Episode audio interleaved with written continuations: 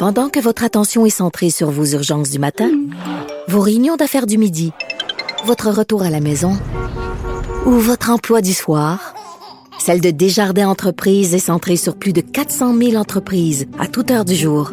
Grâce à notre connaissance des secteurs d'activité et à notre accompagnement spécialisé, nous aidons les entrepreneurs à relever chaque défi pour qu'ils puissent rester centrés sur ce qui compte, le développement de leur entreprise. IGA est fier de présenter l'émission À vos affaires. Pour économiser sur votre panier d'épicerie, surveillez les offres et promotions de la circulaire disponible à IGA.net chaque semaine. IGA, vive la bouffe et les bonnes affaires. Nous ne faisons pas la guerre au peuple ukrainien. Nous savons que ce peuple a été euh, l'otage du régime de Kiev et de ses patrons occidentaux qui ont en fait occupé politiquement, militairement. C'est un extrait du discours de Vladimir Poutine qu'il a prononcé. Il a accusé l'Occident d'utiliser le conflit en Ukraine pour en finir avec la Russie. Nous allons parler avec M. Yann Bro, qu'on reçoit souvent à l'émission, professeur en études internationales au Collège militaire royal de Saint-Jean. Bonjour, euh, Yann Bro. Bonjour, M. Martineau. Chaque fois que j'entends euh, Poutine euh, parler, je me dis, est-ce que les Russes, quand ils l'écoutent, ils disent oui, il a raison? Parce que j'imagine s'il utilise cette rhétorique-là, c'est que ça pogne dans son pays. Mm-hmm. Euh, oui, mais en fait, la compréhension que les Russes ont du conflit, je dirais qu'elle est majoritairement partagée par la population.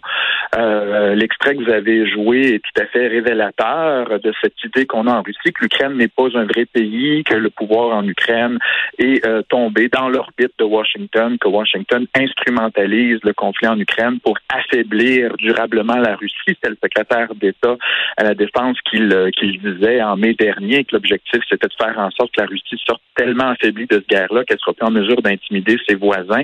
Mhm. Euh, ce qu'on ressent en Russie, c'est vraiment cette volonté-là des États-Unis de, de, déposséder la Russie de sa de sa parité stratégique, de, donc de, de, de laisser à l'air. Pour les pour les Russes, c'est une condition nécessaire pour être une véritable voix souveraine dans l'arène internationale. Donc, et, et, c'est un aveu, en, je dirais quand même depuis, de, on, on sentait déjà depuis quelques semaines, quelques mois, un changement dans le discours. Les Russes ne sont plus en guerre contre les Ukrainiens, ils sont plus en guerre contre un régime qui maltraite les populations russophones dans le Donbass. Si l'opération militaire spéciale va mal, c'est parce qu'il y a une aide militaire, une aide financière colossale qui est donnée par les membres de l'OTAN. La Russie maintenant est en guerre contre l'OTAN. Et dans la diatribe qu'on a servi aujourd'hui à la population, on a vu toutes ces références-là sur la, dégénération morale. Ben oui, ben oui. Alors on tente de donner un peu une, une légitimité idéologique à ça, mais c'est véritablement, je pense, prioritairement des considérations stratégiques qui ont amené euh, la guerre à mener. Ce qu'elle estime être, ça nous apparaît complètement absurde, mais pour eux, c'est une, guerre défensive. On, résiste face à l'élargissement de l'OTAN qui arrive à ses frontières et il fallait euh, faire quelque chose avant de se retrouver devant le, fait euh, le fait accompli d'une Ukraine aidée militairement qui aurait tenté de reconquérir la, la, la, crise. Euh, avec beaucoup de compassion pour les familles qui sont victimes, mais c'est un message, hein, il était pas très joyeux quand même, il était il lisait son texte, il n'était mmh, pas, mais mmh. une espèce d'inquiétude quand même sur le fait que qu'il demande à sa population préparez-vous les sacrifices qu'on vous demande ben ils vont, on va vous les demander pendant pendant longtemps, puisqu'il s'agit plus d'une petite opération militaire spéciale pour amener un voisin euh, à, revenir à la raison et, à réintégrer l'orbite d'influence de Moscou. Euh, c'est une guerre de longue haleine qui se qui se joue contre l'Occident collectif, comme on l'a comme, comme on comme on l'appelle. Tout ça est très inquiétant pour la suite des choses. Mais c'est une guerre de civilisation entre euh, une Amérique décadente avec mm-hmm. des woke, des trans, vraiment, on est vraiment moralement décadent et euh, la Russie qui est présentée par Poutine comme étant la gardienne des, des grandes valeurs occidentales. C'est un peu ça, là. Ouais. Ben, un peu. C'est ben, une tendance qu'on observe depuis que Poutine est revenu à la présidence après l'intermède Medvedev 2008-2012. Tu sais, 2012, c'est l'année où on avait emprisonné les jeunes femmes de Pussy Riot parce qu'elles avaient fait un petit show punk dans la mmh. cathédrale du Christ le Sauveur à Moscou, où on c'était un peu le point de départ d'une Russie qui réimagine sa légitimité, non plus en termes de croissance économique comme on l'avait fait dans les deux premiers mandats de Poutine, mais par euh, sa capacité de rétablir la stature internationale la Russie, gardienne d'une civilisation unique qui protège effectivement des valeurs qui sont mises à mal par un Occident euh, décadent. Donc c'est une tendance qui se, qui se, qui s'affirme depuis certaines années, mais là qui sert en plus de légitimation pour essayer de fouetter le moral des troupes dans cette confrontation-là euh, qui l'oppose à, à, c'est un nouveau mot qu'on entend depuis un an et demi. Là, on parle de l'Ouest collectif parce qu'on mm. on, on, on, dans la façon dont on lit les choses à Moscou, c'est comme si la France et même l'Allemagne ne sont plus véritablement des sujets de droit indépendants dans le système international, comme s'ils étaient euh, dans cette confrontation-là tenus d'obtempérer la ligne qui est dictée à qui est dictée à, Washington. Donc on met tout ça dans le même sac. La Russie se bat contre l'Occident collectif et ça s'annonce une, longue et rude bataille. Et la principale interrogation, ben, puis je probablement que là vous alliez venir avec votre prochaine question, mais c'est c'est le soutien de la Chine là-dedans parce qu'on a vu le chef de la diplomatie chinoise Wang Yi était à Moscou il y a trois jours. Euh, à, l'OTAN, ce dont on parle, c'est comment on va réagir la journée où les Chinois nous annoncent qu'ils vont commencer à leur tour à soutenir euh, euh, un belligérant dans ce conflit-là, mais ce serait évidemment les Russes dans ce. alors comment on fait, comment comment on va réagir si la Chine décidait d'ouvrir les vannes euh, d'un soutien militaire puis de fournir aux Russes, je sais pas, une nouvelle technologie de drone téléguidé avec des, des, des outils ben quelque chose qui pourrait être très létal sur le champ de bataille. Euh, si on devait se diriger vers ce scénario-là, quelle serait notre quelle serait notre notre, notre réaction?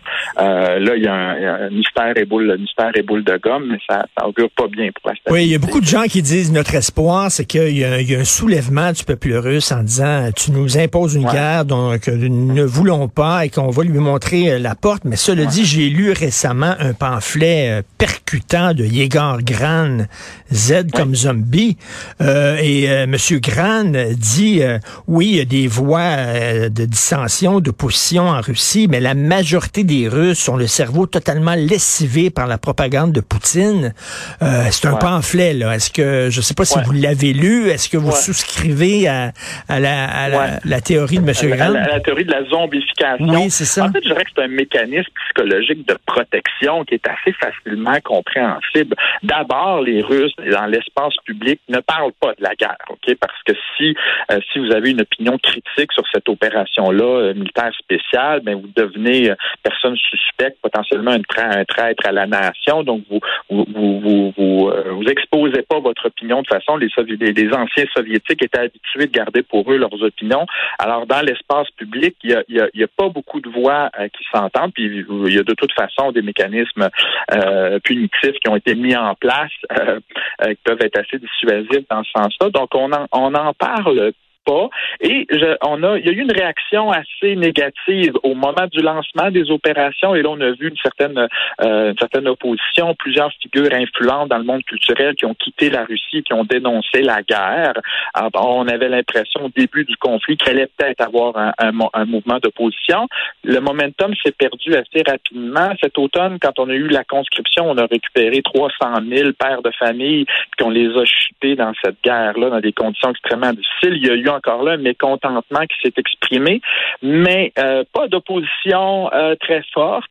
Euh, les Moscou, les, restaurants sont pleins à Moscou. C'est comme s'il y a une espèce de nouvelle normalité qui s'est mise en place. La situation économique, elle n'est pas très très facile. Inflation de 12 mais vous me direz, on a une inflation de 10 en Europe. C'est peut-être pas beaucoup mieux de l'autre côté. L'accessibilité de certains produits auxquels on était habitué, produits de, de cosmétiques de certaines compagnies occidentales qui se retrouvent plus sur les tablettes. On sent qu'il y a... Mais euh, la vie en Russie suit son cours. C'est une économie qui est très résiliente parce qu'elle est essentiellement fondée sur l'exploitation de ressources naturelles pour lesquelles il y a des preneurs dans le marché international. Euh, la Russie dispose d'un réseau non pas d'alliés, mais de pays qui comprennent que cette guerre-là en est une de résistance contre l'hégémonie américaine. Donc, on ferme les yeux sur la transgression des règles de droit international ont été commises et on continue de faire du commerce euh, avec la Russie. Et ça, ça commence par la Turquie, notre allié dans l'OTAN, qui a augmenté considérablement ses importations euh, d'énergie en provenance de la Russie. Donc, les, Européens euh, mettent un embargo sur l'importation d'hydrocarbures, mais ils importent de la Turquie, qui, elle, importe de la, de, la Russie. Donc, il y a des mécanismes de comportement, qui, de contournement qui permettent à la société russe de se porter pas trop mal encore après après un an de guerre. Et on a l'impression que le temps joue en notre faveur. Et c'est peut-être là aussi l'illusion de la Russie, c'est de penser que l'Occident faible avec un Biden mmh, sans une crise économique, qu'on va se décourager, que les Ukrainiens après une chute du PIB de 35% vont tirer l'éponge pas certain non plus. Donc, euh, malheureusement, je fais partie de ceux qui pensent que cette, euh, cette confrontation-là, on va en parler encore. Ben, c'est ça. En terminant, en terminant, Yann Bro, euh, la Russie qui suspend sa participation à un traité sur le désarmement nucléaire, la Chine qui se rapproche de la Russie, le fou en Corée du Nord qui lance des missiles en disant regardez, j'existe moi aussi, la Suède qui se met sur un pied de guerre en demandant à ses civils de faire leur service militaire, ça regarde pas bien là. Non, non, je sais pas à quoi on joue. Euh, c'est ça le problème, c'est quand on se lance dans une escalade, qu'on est fidèle à ses principes, il y a personne à ce moment-ci qui euh, parle les Chinois, parce que bon, les Chinois, eux, quand même s'inquiètent de cette, euh, cette polarisation-là euh, grandissante, et là, ils auront à prendre parti et ils, risquent être eux-mêmes d'être entraînés dans une confrontation contre avec l'Occident, et c'est pas ce qu'ils souhaitent. Alors, ils essaient de, de alors, il était le, chef de la diplomatie est en Hongrie, la Hongrie a une position particulière. On cherche, on c'est des, des, rares voies où on parle encore à la, possibilité d'une solution négociée avec un réaménagement territorial de l'Ukraine. Mais de ce côté-ci de l'Occident, on n'est absolument pas ouvert à la possibilité de hmm. reconnaître une modification territoriale qui aurait été consécutée de l'usage de la violence. C'est comme si c'était un sacro-saint principe euh, du système onusien qui, a été mis en place, qui serait compromis, et on est très, très rébarbatif à cette idée-là. Donc, les, positions sont, sont, sont, euh, sont très affirmés de part et d'autre et, euh, et, bien malin celui qui peut prédire l'issue de l'issue de, de, tout ça. Mais vous l'avez dit, le traité nucléaire de New Start, c'est pas une. En fait, c'est un peu surpris qu'on qu'on l'annonce comme ça, mais ce qu'on annonce, c'est une suspension, puis on le savait parce que Blinken l'avait dit il y a quelques semaines, les Russes ne permettent plus les inspections américaines des euh, sites de lancement de missiles intercontinentaux. Euh, donc cette suspension-là n'est pas une grande n'est pas une grande surprise mais ça témoigne de dégradation. comme dit, euh, comme dit le proverbe, euh, espérez euh, le meilleur, mais préparez-vous pour le pire. C'est vraiment ça. Merci, malheureusement, merci. C'est toujours un plaisir quand même de vous parler, même si le portrait est sombre. Yann Bro, professeur en études internationales au Collège militaire royal de Saint-Jean. À la prochaine. Merci. Bonne journée, merci. Merci.